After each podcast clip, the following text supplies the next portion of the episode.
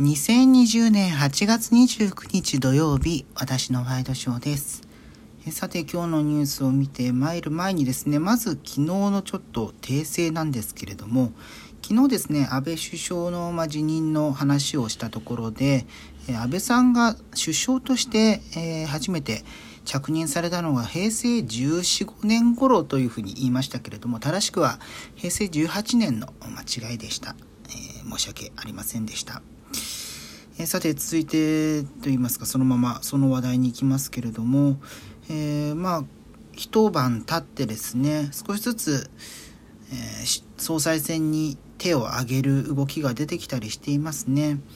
えーまあ立候補を模索するみたいな形で、えー出ているわけなんですけれどもまあポスト安倍というのは結構有力候補と言われているのが菅官房長官令和おじさん、えーと、えー岸田政調会長と、え石破元幹事長。この3人がまあ結構名前としては上がっている形ですけれども、まあ、そのままですね前場といいますか引き継ぐとなると官房長官でずっと女房役を務めた菅官房長官がまあ分かりやすいっちゃ分かりやすいですよね。で、まあ、岸田さんには、えーまあ、前々からえ安倍さんから継がせたいみたいな感じの話はあったけれども、まあ、そこまでの何でしょうね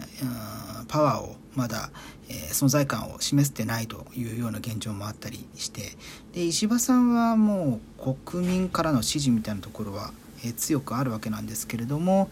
えーまあ、ただ党内でのですね人気というのは、えーあまり芳しくないと。うんまあ、安倍さんと敵対するような形になっている現状もあって、えーまあ、安倍後継というところでどこまで票を集められるかみたいなところもあったりしますよね。で意欲を示している中には、えー下村博文さんや野田聖子さんもおしあるということで、まあ、逆に言うと菅さんは意欲を示していないような感じだったりあとは河野太郎さんが、えーまあちょっと模索しているんじゃないかみたいな感じのことが言われていますけれども、まあ、誰がいいかというのをね結構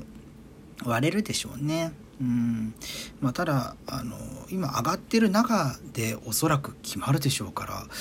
えー新政権というのがちょっとどうなるかっていうのは気になりますね。えさて、え経済の話題も参りましょ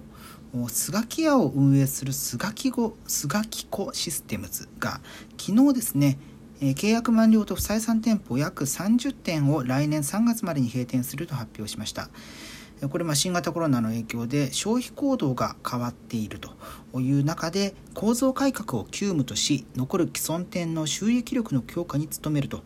いうことで福井県と石川県に展開している9店舗全9店舗は9月末で営業を終了するということになっています。えーまあ、これ徐々にですねその外食チェーンでもコロナに対応した、えー